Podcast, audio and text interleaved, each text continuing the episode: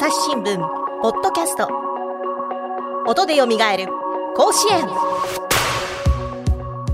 前回に引き続き優待を決断した帝京高校の前監督前田光雄さんと井上翔太記者にお話を伺っていきます。その選手の顔色を見極めたりその波を見極めて休ませる勇気を持つっていうのってすごく大事だと思うあの分かりましたけどそのそれってやっぱり50年間っていう長い期間、監督をしていたから分かることなんですか？いやいやこれはね、うん、あのー、そのね勇気というのはどうですかね？やっぱりこう20代の後半、うん、うん、20代の前半はねやっぱ選手と一緒にやってましたからね、ただね、あの Q さんの話も出ましたけれどもね、はい、あの帝京高校は昔ね、うん、サッカー部と同じグラウンドでやってた。はいはい。そうですよね、えー、狭い 狭いグラウンドで、はい、サッカー部ももう強かったんですよ。うん、でサッカー部のねあの監督小沼さんっていう方がいた、うん、まあ、その人はねやっぱりねもうなんていうか作詞っていうんですかねうん、非常に策をね練るのがうまい、うん、選手を動かすのもそれもやっぱり一つね私いい勉強になりましたね。えー、練習をやりますけれども、スパッと練習をあのやめてね、うん、えー、そして自分がこうパン屋さん行ってパンをね買って牛乳買ってグラウンドで、ね、食べさせたりね。おこういうこともあるんだと。なんか私からしたらちょっと信じられない光景な気がしますけれども、うん、もうそれでちょっと真似してやったんですよ。そしたらやっぱ選手に乗るね。あ、えー、やっぱそういうねあのことも勉強させてもらいましたよ。だからねこの50年間ねいい監督さんとね、うん、やっぱりねもう出会えた、うん、もうそのおかげだと思いますよね。まあこれもねやっぱり勉強ですね、はいあの今ねあの木内監督ですとかあのい。ろんな監督の話も聞きましたけれども、はい、まあ、長い、まあ、高校野球人生の中で、はい、一番こう印象に残っている試合とかってあったりしますか？そうですね。もうやっぱりねあのー、平成元年の優勝でしょ、うん、うん、格別でしたまさかね甲子園でねあの神聖なるね場所でね優勝なんて考えてもなかったですけどね。でも甲子園に行こうって最初の年から言ってたわけじゃないですか。それはねありましたけどね、うんうん、ただねその前に2回ね選抜で決勝で負けてるんですよ、うん、え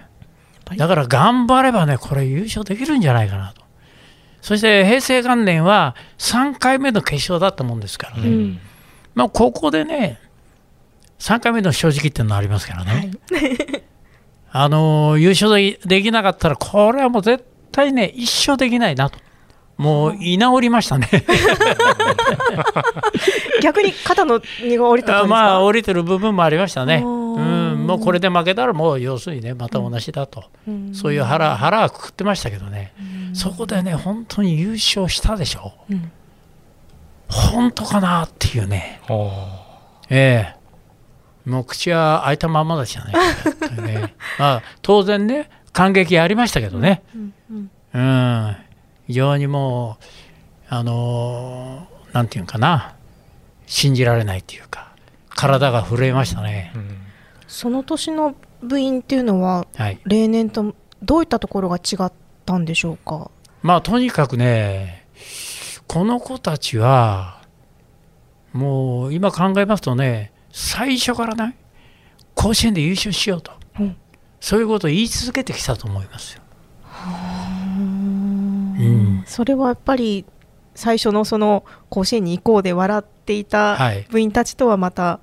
一層違うモチベーションがあるということですね。そうですね。あの、うん、まあ、モチベーションというかね、うん、もう一つ最初からね、うん、もう目標を持たそうということで、お前たちは甲子園にね、行くからなと。そういうあれでこうやってきたような、うん、えー、感じでしたね、うん、それが本当にね 優勝できたなんていうのはね、えー、本当に信じられなかったんですよね、はい、この年の決勝の相手は仙台育英だったんですけど、まあ、以前このポッドキャストで東海大相模のあの優勝した時の河内君に来てもらった時もあるんですあのリモート出演してもらった時もあるんですけど、はいはいはい、まあその東海大相模の決勝も、はい、東北勢初の優勝がかかってるって試合で、もう相手がみんな仙台育英を応援してたというような雰囲気だったんですけども、その当時のその1989年の時も雰囲気は似たようなものだったんですか、うん、もうやっぱりね、あのー、仙台育英ね、もう、あのー、皆さん応援してましたよ。うん、これはね、あのー、当然そういうふうになるだろうと。うん、予想していた。予想してましたね、まあそれはもうね日本人の良さでね、うん、もうそれこそ東北にねまだ行ってないということで、今回だけ行かしてやりたいというねもう気持ちからねやっぱそういうものは出てきますからね。そうですね。初めてにちょっとどうしても弱くなってしまうの、ファン心というか観客の、ね、まあ、その辺もね、やっぱ選手には、うん、あの言っておいた部分はあったと思いますね。うん、どうしてもあの甲子園のムードはね、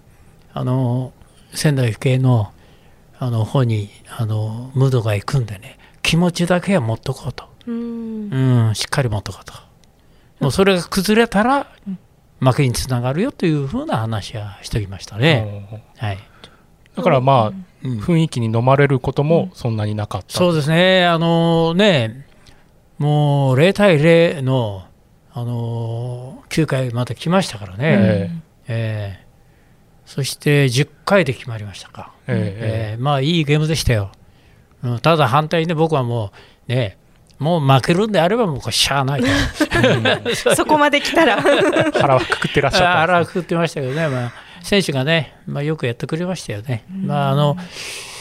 仙台育英のチームもねあのいいチームでしたもんね、うん、えー、大越投手ですね。大越君がねなかなか打てなくてね、うん、まあ、当時はねあの当時のチーム、バッティングはね、相当私、自信ありましたけどね、はいはい、大越君のボールはね、打てなかったですね、簡単に打てなかったですね。どういったところがやっぱ攻略しづらかったんでしょうか、うん、やっぱりね、ボールが重い。重い。重いです。直球狙してもね、やっぱりね、飛んでいてくれないんですよ。うん、なかなかこう塁を進めないというか、得点につながらないというか。そ、ね、それで変化球もね、うん、案外、キレがある。大きなカーブなんですね。ただ、大越君は気持ちで投げれるピッチャーでしたから、はい、そういう点で気持ちがやっぱりね、ボールに乗り移ってますよね。ああいうピッチャーっていうのはなかなか打ちづらいですね。やっぱりバッターボックスに立つとそういうオーラみたいなものを感じ取ってしまいがちということですか？そうですね、えー、そういうものはやっぱりバッターとしてみればね、うん、感じますよ。だから大越君がね、当時はね、0-0で決め来てましたから、うん、もう私をの顔をねたびたび見て、絶対点やらないとっていう顔でね、投げてましたね。あんまり相手の監督を睨みつけるとちょっとあんまりね、まあ、そのくらいのやっぱりね、気持ちもやっぱりね、仙台育英あったんでしょうね。うん。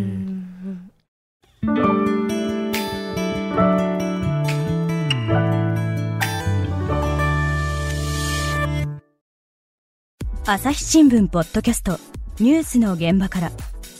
世界有数の海外取材網国内外各地に根を張る記者たちが毎日あなたを現場に連れ出します。音声で予期せぬ話題との出会いを朝日新聞ポッドキャストニュースの現場から。前田さんは必ずそのベンチの外野寄りの定位置に必ずいらっしゃるのでね、うん、そうですね、これも何か理由があるんですね、はい、これはね、えー、私が最初甲子園出たのは選抜50回大会だった、はい、えー、28歳の時ですね。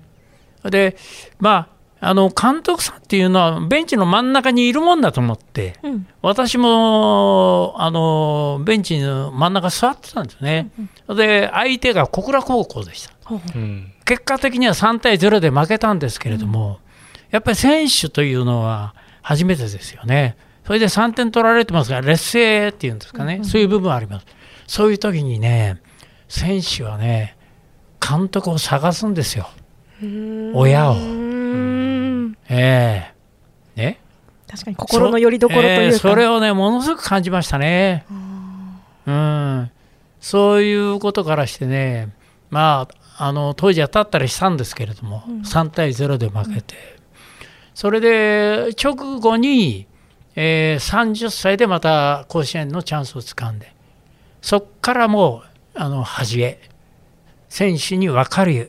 やすいところと。もうパッと目につくところ。そうですね、まあ、それとやっぱり、あのー、私がねただ見てるだけじゃだめですから、うん、もうとにかく生徒もやっぱりもう戦闘態勢っていうんですかね入ってますからね。私ももう要するにもう腕を組んで、えー、やっぱそういうやはり表情を見して、うん、えー、あのー、まあ、常に立ってよと、うん、そういうことで恥立つようになったうん、はい、これは対戦しているチームからするとこう腕を組んで監督が立っているっていうのは相手監督が立っているというのはどうでしたか？やまああえて見ないように ちょっと見ちゃうと怖い気もしますよねまあいろんな監督特徴ありますよね。ありますからね。高島さんは仁王立ちとかですね。そうですね。ありますね。ずっとニコニコしている監督もいれば、尾藤さんなんかはねやっぱりねニコニコしてましたけどね。ただ僕はね練習はそんなに笑ったことありませんけどもね。うん。まあ常にねやっぱり緊張は選手にはさしてましたから。まあ、ですから甲子園のベンチではあまり笑い笑わないようにしてましたね。うん、普段のグラウンドと変わらないように、そうですね。えー、優勝した時はポカンとしてらっしゃったとさっきおっしゃってましたけれども、はいはい、その優勝、ま、わーっとみんな選手たちで歓喜になりますよね、はい、その後はみんなでこうニコニコ喜んだりしたんでいやこれはね 喜んだっていうよりもね、うんまあ一人一人はねみんなやっぱりガッツポーズをね、うん、もうあの上げてましたしね、うん、まああの一番感激したのはねまあ応援団の前にね、はい、立った時にね、うん、本当にね感激しましたね。これだけの方が支えてくれて、それでまた優勝旗をもらったというね、うん、まあいいね。思い出をもらいました。はい。やっぱりあの優勝旗をもらう瞬間っていうのはまあ、そこまでずっと目指してきたのもあるでしょうけれども、はいはい、特別な瞬間なんですね。あの優勝旗はなかなか取れませんよね。取れません。ね取れませんね。はい、うん、触れませんしね。いや、そうですよね、えー、見ることもなかなかできないしね。そうですよね。まあ、あの手にしている方々が目の前にいるので、あの私なんとも言えませんけれども。取ったらもうここぞとばかりに触りまくります。結構重いとかね、あのいろんなことを皆さんね、おっしゃってますけれどもね。重い優勝旗ですよね。あのこれまでその甲子園の中でそのまあ優勝の時がやっぱり一番格別だったということなんですけれども、はいはい、まあ選手との触れ合いの中で、はい、まあ一番心に残っている思い出とかって何かありますか？そうですね。あのやっぱり選手もやっぱりね真剣なんですよね。うん、うん。あのやはりこうどうしてもね褒める時もありますし怒る時もある、うん、ただ怒る時がね一番大事なんです。怒る時が大事、えーうん、これは普通に怒ったらやっぱりダメですから、うん、本当にねもう親身になってね怒ってやらないとダメ。へえあのやっぱり通じないですよ、ね、通じないです。相手に通じない。あのやはりこの怒るっていうことは、はい怒る方の立場からしてみれば、うん、これだけエネルギーを使うあの言葉はないですね。それだけエネルギーを相手に与えないと、うん、やっぱりこう相手に分かってもらえない。ですから中途半端に一番いきませんね。えー、ですからあの選手をこう叱る時はね本当に叱ります。心を鬼にしてもうそうですね。はい。もう中途半端はねやっぱりこうあのー、怒られた選手マイナスですよ。えー、やっぱりじゃあもう中途半端になりますからね。ややっぱり本当に怒ってくれ,、あのー、くれたなっていうねやっぱり気持ちを与えていかないとね、うんうんうん、えー、やっぱり修正はできないと思いますね。なんかあの私はついついあの後輩なんかもいますけれども、はい、中途半端になっちゃってこう、はい、なんかあ傷つけたかなと思うとどうしてもちょっとこう優しい言葉をかけてしまったりとか、はい、まあ、怒ってる途中でそういったことをしてしまうんですけどそれじゃだめなんですね。伝わらないですね。そうですね。まあね怒ったり優しい、ね、それはもう使い分けはもう、うん、あの大事だと思いますけどね、うん、ただそこで怒った後に優しいっていうことは、怒ったことがもう消えていくような形は作りたくないですね。なるほど。俺は怒られたんだ、はい、こう変えなければならない、変わらなければならないというふうに、ちゃんとこう骨身にしみるように伝える。ね、だ相当できつく怒るとね、うん、心配ですよ。うん、うん、そうですね、これありますよ。潰れてしまうんじゃないか、うん、大丈夫かな、明日出てきてくれるかな、そういうね、もう常に思いありますね。怖い時もありましたうん、出てあの来てくれた時はね嬉しかったですね。うん、伝わったのかなという気がしますよね。そうですね。うん。やっぱりそういったところを乗り越えていった選手っていうのはどんどん強くなっていくそうですね感じですか、うん、やっぱり気持ちが強くなりますね。だから本当に怒ってやればね、うん、もうやっぱりねあの相手もね本気になってきます、うん、うん、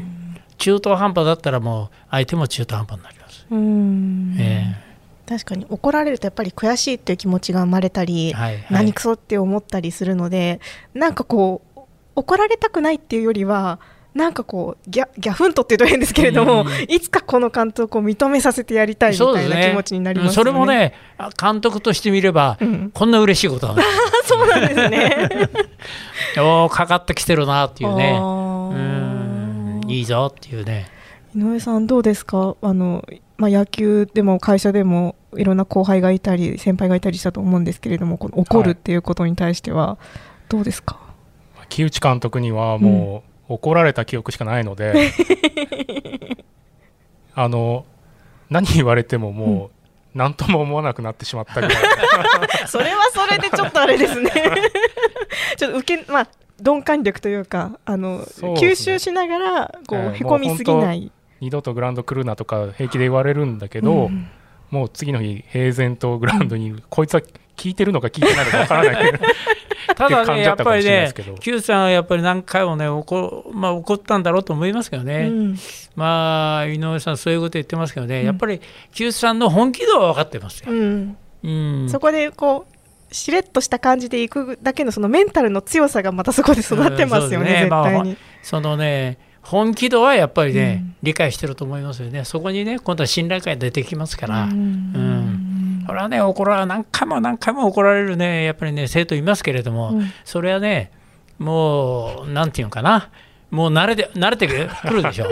慣れてきてもやっぱり本気で怒っていればね、うん、あ本気なんだなっていうね、うん、気持ちを持たせますから、うん、その本気ってことは大事ですね。